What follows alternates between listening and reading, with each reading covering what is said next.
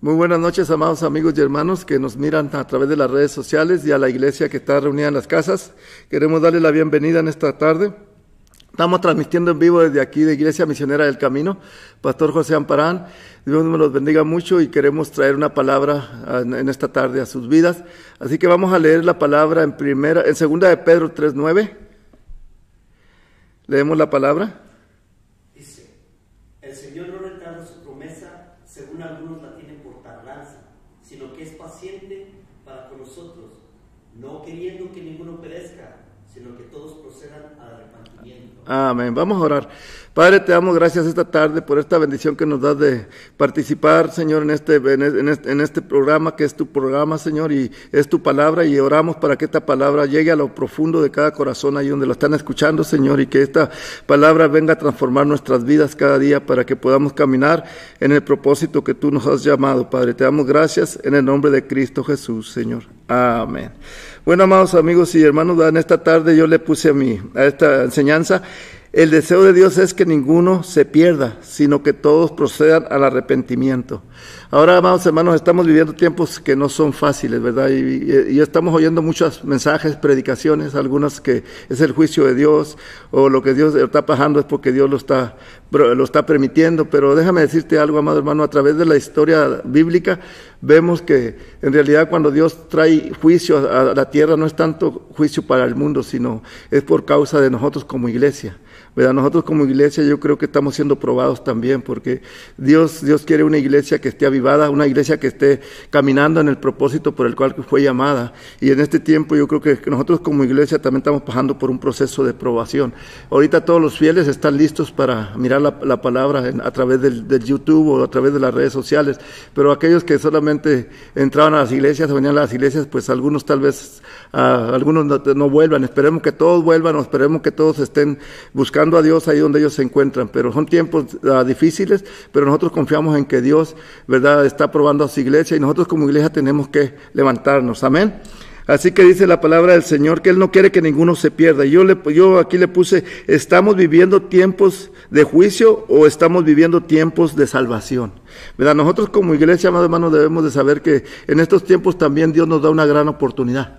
Acuérdense que muchas de las veces Dios mandó juicios sobre la tierra, sobre la iglesia. ¿Acuerdan de Noé? Cuando Noé estuvo anunciando por más de 100 años que, la que iba a venir un diluvio y nadie le creía, pero a la, verdad, después que vino el agua, solamente Noé se salvó. De igual manera también, verdad, cuando Sodoma y Gomorra, antes de venir el juicio, verdad, por causa de la iglesia, porque la iglesia se había corrompido, Abraham intercede y dice, no hay ni un juicio, no hay ni un justo, solamente Lot y su familia. De igual manera hoy, amados hermanos, Dios está, nos está hablando a través de lo que está aconteciendo. Sabemos que nosotros como personas, como hijos de Dios, somos llamados a vivir en libertad. Amén. Así que Dios creó al hombre, amado hermano, con un propósito desde un principio. Dios creó al hombre, dice en Génesis 1.28, para que el hombre viviera en libertad. ¿Qué dice Génesis 1.28? Y los bendijo Dios y les dijo, fructificad y multiplicaos, llenad la tierra y sojuzgadla, y ah. señoread en los peces del mar, en las aves de los cielos y en todas las bestias que se mueven sobre la tierra. Así que desde el principio que Dios creó al hombre amado, lo hizo para bendecirlo. Yo no creo que Dios nos llamó para que vivamos en maldición. Dice la Biblia que cuando nosotros queremos en Cristo las maldiciones son rotas. Por eso es que hoy más que nunca debemos de estar más seguros de que estamos agarrados de la mano de Dios, porque la bendición es para nosotros en todo momento y en todo tiempo. ¿Verdad? No, eso no quiere decir que no vamos a pasar aflicciones, que no vamos a pasar problemas, pero cuando nosotros pasamos aflicciones por causa de la palabra, la Biblia dice que nos sientamos bienaventurados, nos sientamos bendecidos. Así que, amado hermano, yo te quiero decir en esta tarde, no importa cuál sea la situación que el mundo está pasando, Dios quiere bendecirnos a través de todo esto. Así que agarrémonos de la mano del Señor y que este tiempo que estamos pasando en nuestras casas solamente sea para declarar que tenemos una bendición en nuestro hogar, que nuestra esposa, nuestros hijos, nuestra familia y que con ellos vamos a estar unidos allí pues, eh, sabiendo que Dios nos ha bendecido. Amén. Ah, ¿Qué pasó, amado hermano, cuando el hombre, el hombre peca? Si en Génesis 3 ah, dice que el hombre le dio la espalda a Dios, ¿verdad? Y el hombre fue engañado por Dios. Si vemos a, Génesis 3.1, mire lo que dice, Satanás muy astuto, la serpiente, le mete al hombre, a Eva, una palabra de duda. ¿Qué dice Génesis 3.1? Pero la serpiente era astuta, más que todos los animales del campo que Jehová Dios había hecho. la cual dijo a la mujer, con que Dios ha dicho, no mm. comáis de todo árbol del huerto. Y la mujer respondió a la serpiente, del fruto de los árboles del huerto podemos comer, pero del fruto del árbol que está en medio del huerto, dijo Dios, no comerás de él, ni le tocaréis, para que no mueras. Entonces la serpiente dijo a la mujer, no moriréis, sino que sabe Dios que el día que comáis de él, serán abiertos vuestros ojos y seréis como Dios, sabiendo el bien y el mal. Ahí está bien. Ok, ¿qué hace Satanás? Le mete una palabra de duda. ¿Con qué? Dios ha dicho. Entonces, hay mucha gente, amado hermano, que muchas veces Satanás está engañando aún. Como cristianos, nosotros debemos de estar listos en este tiempo. Especialmente yo quiero decir a los que nos están escuchando en las redes sociales, ¿verdad? Hoy hay muchas predicaciones en redes sociales, pero en realidad usted no conoce los predicadores. Yo le estoy predicando a mi iglesia, que me conoce, que saben quién soy yo y que estamos juntos. Ellos saben que, ¿verdad? Eh, pero muchas personas hoy se están dejando guiar por gente que ni conocen. No, yo estoy mirando que muchos que ni siquiera son pastores, ni siquiera son líderes, están dando consejos a los cristianos. Entonces usted tiene que darse cuenta, amado hermano, usted debe tener un pastor. El que va a dar cuentas por usted va a ser un pastor. No va a ser, no va a ser una persona, no va a ser alguien nada. Dios puso pastores y nosotros tenemos que darle cuentas a Dios como pastores de la, de la gente que Él nos ha puesto bajo nuestro cuidado. Así que, pero muchas de las veces la gente no quiere estar. Yo conozco pastores, conozco gente que anda, que parece que anda en feria. Se va a una iglesia, se va a otra, a veces ya me los encuentro y digo, ahora qué iglesia está yendo, hermano.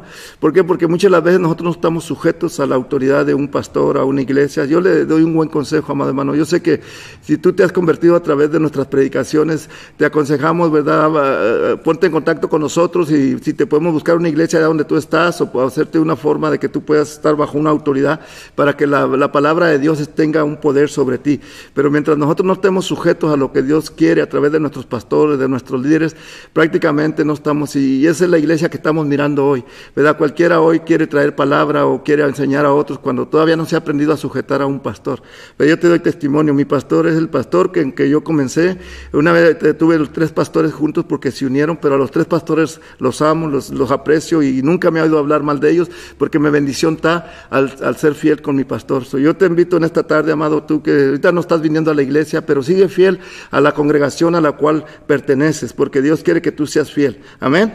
Así que estamos viendo, amado hermano, que Satanás engañó al hombre. ¿Y qué, cómo, qué, cuál condición quedó el hombre? La Biblia dice allí que Dios vino a buscarlo. En Génesis 3, 9, 10, ¿me lo puedes leer?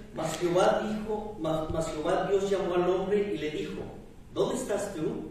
Y él respondió, oí tu voz en el huerto y miedo, porque estaba desnudo y me.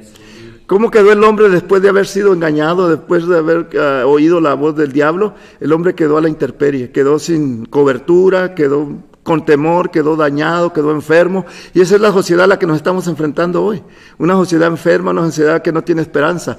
Nosotros somos la esperanza, hermanos, para ellos. ¿Verdad? Yo hoy estaba orando a Dios sobre esta palabra y Dios me confirmó. Una hora antes de venirme me llamó una hermana que, ¿verdad? Que estaba toda su familia reunida, que yo no la conozco a la familia de ella, la conozco a ella y me dijo que si por favor oraba, que estaba toda su familia allí reunida, que si podía orar. Y le digo, hermana, ¿cómo me duele no ir a su casa? Pero voy a orar por, por porque yo venía allá para acá y oramos y sus hijos y su nuera ahí estaban escuchando la palabra de Dios. Así que, amado hermano, Dios nos está confirmando que en medio de estos tiempos nosotros podemos ser una bendición para muchas familias. Así que ore a Dios, dígale, Señor, ayúdame para que yo pueda bendecir a familias tal vez que están en necesidad, a familias que tal vez necesitan una palabra. So, Dios le va a poner o le, va, o le van a llamar personas para que usted les esté bendiciendo. Amén. Así que el hombre amado quedó dañado, quedó a la intemperie y el hombre se apartó de Dios. Pero Dios no lo dejó solo, Dios vino y lo visitó todavía, estuvo con él por un tiempo, lo vistió, pero ya después que el hombre ya se había arrepentido, Dios tuvo que sacarlo del jardín del Edén. ¿Por qué? Porque el hombre estaba lleno de pecado y el pecado con Dios no se lleva. Dice la Biblia que el pecado nos aparta de Dios. El pecado, hay una gran división entre Dios y el hombre, pero eso, hoy es un buen tiempo, amado hermano, para que muchos de nosotros o, o personas que conocen a Dios y no están reconciliados también se reconcilien con Dios. No nos queda otra, hermano. Mira lo que estamos viviendo hoy, es mundial y si tú te das cuenta, las, todas las naciones más poderosas están siendo las más afectadas, ¿verdad? Se habían apartado de Dios, habían creído que lo material, habían creído que las riquezas, pero hoy muchos se están dando cuenta, también dentro de las iglesias, hay mucha gente que no quería comprometerse, confiaban en sus riquezas, confiaban en sus cosas materiales, sin embargo hoy no sirven de nada, mano. Estamos en un tiempo donde vemos que la riqueza ni lo material nos va a sacar de lo que está viviendo hoy, pero si tú te agarras de la mano de Dios, Dios está contigo, amén. Ahora, ¿qué impide que, el hombre se acerque a Dios?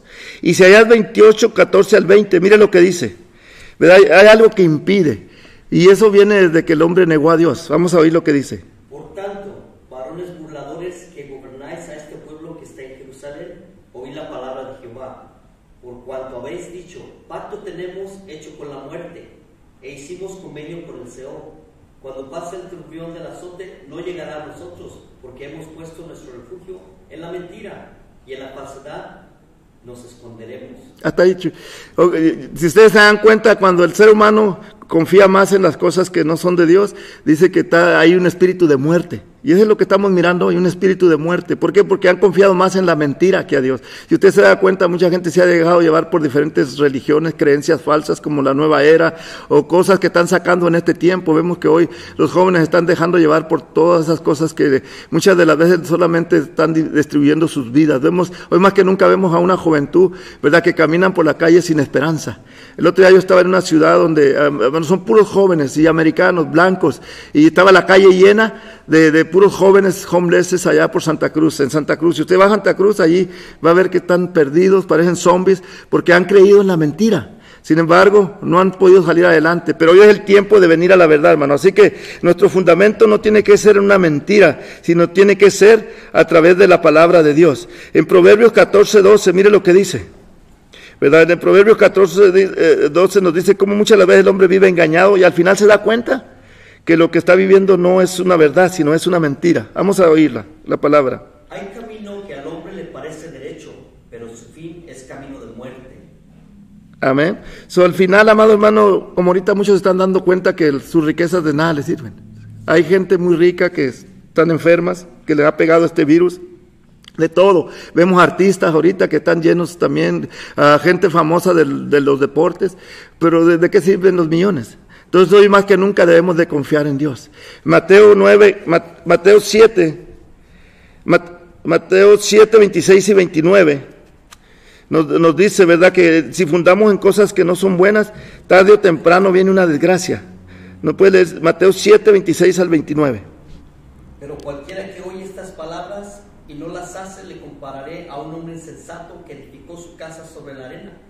Y descendió lluvia y vinieron ríos y soplaron vientos y dieron con ímpetu contra aquella casa y cayó y fue grande su ruina. Cuando terminó Jesús estas palabras, la gente se admiraba de su Imagínense, hermano, estos gente a veces ¿verdad? hacen tantas cosas y al final se dan cuenta que no, no, no sirve para nada. Viene un terremoto, viene un tsunami, vienen cosas y destruyen todo lo que vean. ¿verdad? Entonces nosotros debemos de edificar sobre la palabra de Dios. Recuerdo una vez hay una anécdota que hubo un hombre muy rico y el hombre eh, rico quería, quería dejar sus riquezas. Entonces le habló al mayordomo que le sirvió toda su vida con su familia y le dijo, ah, estoy a punto de morir, dice, y quiero que me edifiques una casa de lo mejor junto a la playa, porque se la voy a regalar a un amigo. Y el, y el mayordomo, como le había servido tantos años, se sintió mal. Dijo, ¿cómo es posible que yo que le he servido y hoy se le está dejando una casa y riquezas a este hombre que ni conoce? Y el mayordomo enojado empezó a edificar con eh, cosas vanas, madera que no servía, y al final la pintó y se miraba muy bonita. Y cuando llegó su patrón le dijo, patrón, ya tengo la casa lista, ¿verdad? mire qué bonita está. Entonces el patrón le dice, ten las llaves, es tuya. Este hombre no sabía que estaba edificando para él. Entonces, eh, como lo se llenó de celos, se llenó de envidia, edificó la casa para que no sirviera. Así hay mucha gente hoy, amado hermano, edificando cosas que piensa que le van a servir y al final se da cuenta que no, estaban edificadas en la arena, que es grande la destrucción. Amén. Así que, amado hermano, yo te animo en este tiempo que busquemos a Dios. El dinero no puede darte salvación. La religión no te puede dar salvación. La fama no te puede dar salvación. Marcos 8:36. Dice, ¿qué dices? Porque ¿qué aprovechará el hombre si ganare todo el mundo y perdiere su alma? ¿O qué recompensa dará el hombre por su alma? Imagínense de qué sirve toda la riqueza si al final el alma no se va con el Señor. Acuérdense del, rico y Lázaro. ¿verdad? Dice que los dos murieron. Sin embargo, el rico se fue a un lugar y Lázaro se fue a otro lugar. ¿Por qué? Porque el hombre había puesto su confianza en riquezas. Dice que hacía todos los días, hacía fiestas, hacía grandes banquetes. Sin embargo, Lázaro estaba ahí como un mendigo, lamido por los perros. Y al final, el que tuvo la bendición fue Lázaro. No porque fuera mendigo, sino porque él, yo creo que no tuvo la oportunidad de, vivir como el rico. Pero el rico despilfarró todo. Entonces, amado hermano, si nosotros no tenemos la sabiduría de cómo edificar nuestra casa aquí en esta tierra, ¿verdad? Tarde o temprano dice que va a ser probada nuestra obra. Así que yo más que todo le digo a los hermanos que conocen del Señor, por favor, amado hermano, en este tiempo agárrate del Señor, sujétate, sométete a lo que Dios te está hablando. No, te sometas a lo que Dios no habla fuera de los líderes, de los pastores, porque la Biblia es bien clara, hermano. La Biblia dice en, en, en en la primera de, Crónicas 20:20, que si crees en Dios vas a estar seguro, pero si crees a sus profetas vas a estar prosperado. Entonces, si tú, amado hermano, eres un cristiano y ves que no has prosperado dentro de la iglesia, no, tienes el gozo, la alegría, hay que chequear nuestro corazón. Muchas de las veces no estamos caminando conforme al propósito de Dios. Eso es un buen tiempo para que nosotros podamos ¿verdad? pensar. Hebreos 11, 11, 2 y 4. 11, 24 y 26. Por la fe Moisés, hecho ya grande, rehusó llamarse hijo de la hija de Faraón, escogiendo antes ser maltratado por el pueblo de Dios que gozar los deleites temporales del pecado, tendiendo por mayores riquezas el, vituperio de Cristo que los tesoros de los egipcios, porque tenían puesta la mirada en el Imagínese Moisés, amado, siendo, se creía que muriendo Faraón era el que iba a quedar en el mando. Sin embargo, dice que él dejó todo eso antes y prefirió sufrir con el pueblo de, Israel. Entonces muchas de las veces, amado hermano, lo temporal es pasajero, pero hoy Moisés, amado hermano, es recordado y fue usado grandemente por Dios para sacar acá al pueblo de la esclavitud. Muchas de las veces cuando nosotros estamos confiando en las cosas pasajeras, nos perdemos grandes bendiciones que Dios tiene para ti, para tu casa, para tu familia, ¿verdad? Y muchas de las veces decimos, ¿por qué? Es porque nosotros nos hemos dejado llevar por las cosas pasajeras. ¿Qué dice Mateo 6:33? Busca primeramente el reino de Dios y su justicia y todo lo demás vendrá por añadidura. Amén. Así que, amados hermanos, son tiempos para reflexionar en este tiempo. En el Salmo 16, 11, ¿verdad? Dice la palabra del Señor. ¿Qué, qué nos dice ahí? Me mostrarás la senda de la vida. En tu presencia hay plenitud de gozo, delicias a tu diestra para siempre. Me mostrarás la senda de la vida. En tu presencia hay plenitud de gozo. Imagínate, amado hermano, en medio de este tiempo nosotros podemos gozarnos. Yo me estoy gozando, yo me estoy alegrando, yo no quiero ser un amargado, yo quiero morir alegre, contento, disfrutando aún en medio de cualquier situación. ¿Por qué? Porque no, tenemos el gozo de Dios, tenemos la presencia de Dios. Y Dios vino para darnos vida y darnos vida en abundancia. Así que, amado hermano, allí donde estás en tu casa, donde estás con tu familia, levanta tus manos y empieza a declarar la bendición de Dios ahí en tu casa, en tu, en, tu hogar, con tus hijos, ¿verdad? Agarra un tiempo allí con tus hijos y declara que ellos son una bendición también. Amén. Así que no dejes que nada lo que está pasando en el mundo te amargue. No dejes que nada lo que está pasando allá afuera te, te robe lo que Dios quiere darte en este tiempo. Amén. Así que el hombre, amado hermano, uh, el, hombre y la humanidad ponen muchas excusas para venir a Dios. ¿verdad? Uno dice, no tengo tiempo, estoy muy joven, o tengo una religión. Yo me encuentro seguido con gente que tienen religiones y le digo, está bien, pero la religión no te va a salvar. ¿verdad? Yo no soy de los que me gusta mucho rogar, simplemente si no quieren los dejo, pero oro por ellos, sigo orando para que un día Dios les dé la convicción de que la religión solamente es algo, eh, es algo pasajero también. Las religiones se acaban, se, vienen religiones, se van. Las religiones no te pueden hacer nada por ti. Pero qué bendición que el Cristo que hoy creemos es un Cristo vivo, que está ahí dispuesto a darte la mano. Él dijo, no te voy a dejar, sino voy a estar contigo todos los días hasta el fin del mundo. Amén. ¿Y qué dice Isaías 4:13? Isaías 4:13. Ah. Así que, amado hermano, sí. Ok, uh, primera de Juan 4:4. Dios tiene una bendición para nosotros. Declara conmigo, Dios tiene bendición para mí. Declara conmigo, yo soy bendecido en medio de lo que está pasando en el mundo. Yo estoy siendo bendecido porque no tengo por qué tener temor, sino que Dios está con nosotros. Amén. ¿Qué dices? Hijitos, vosotros sois de Dios y los habéis vencido, porque mayor es el que está en vosotros que el que está en el mundo. Amén. So Dios nos llama ya vencedores. Así que si usted se quiere ver derrotado, ya no es culpa mía ni culpa de Dios, sino es culpa suya, que no cree lo que la palabra de Dios dice. Dios dice que ya nosotros hemos vencido al enemigo, que ya nosotros estamos con Cristo, somos más que vencedores. ¿Verdad? Yo desde que conocí a Cristo me creo un vencedor. ¿Por qué? Porque estoy del lado del que venció. Estoy del lado de aquel que murió, de que el que me redimió, el que me limpió, el que me sanó. Así que en esta tarde también de esa bendición es para ti, amado hermano. Levanta tus manos y empieza a orar al Señor. Declara que tenemos la bendición de Dios. Amén. ¿Qué tenemos que hacer, hermano?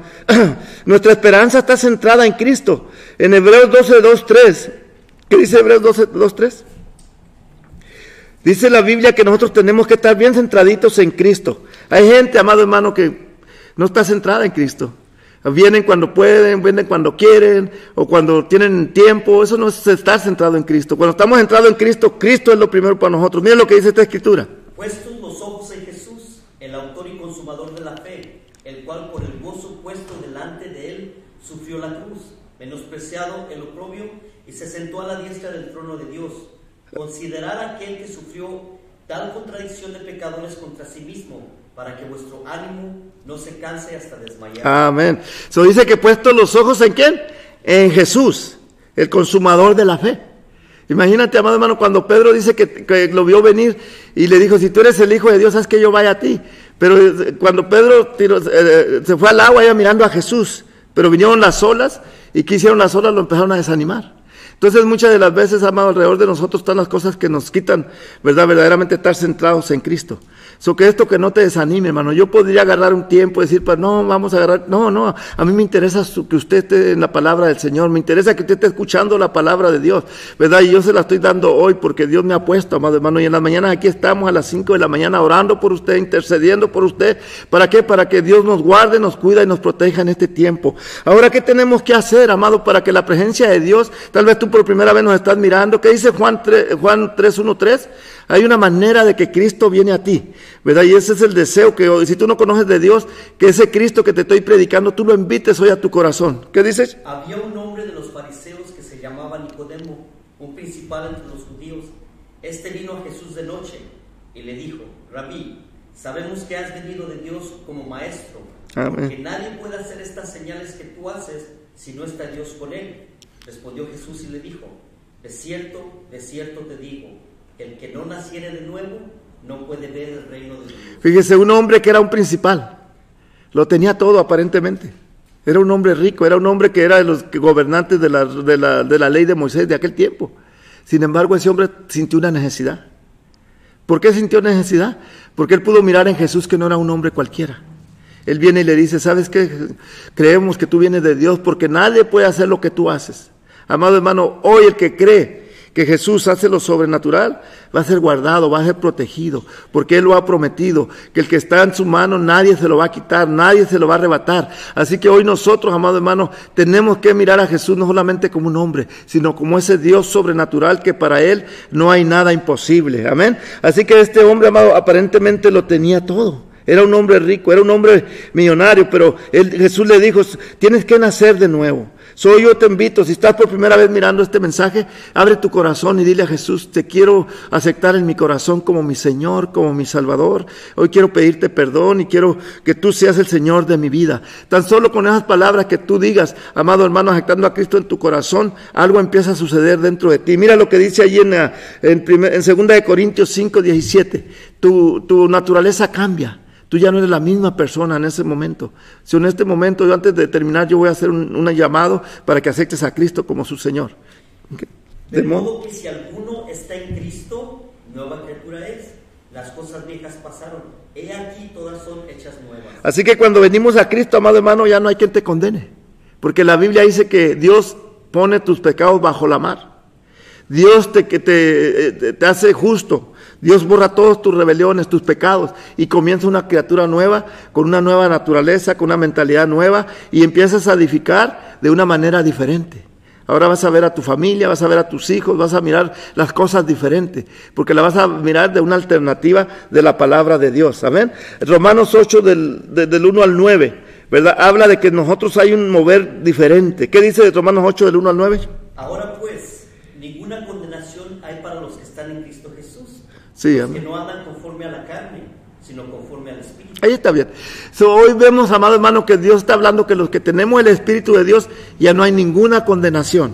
¿Por qué? Porque el Espíritu de Dios ya mora en nosotros. Qué bendición, diga conmigo, el Espíritu de Dios ya mora en mí.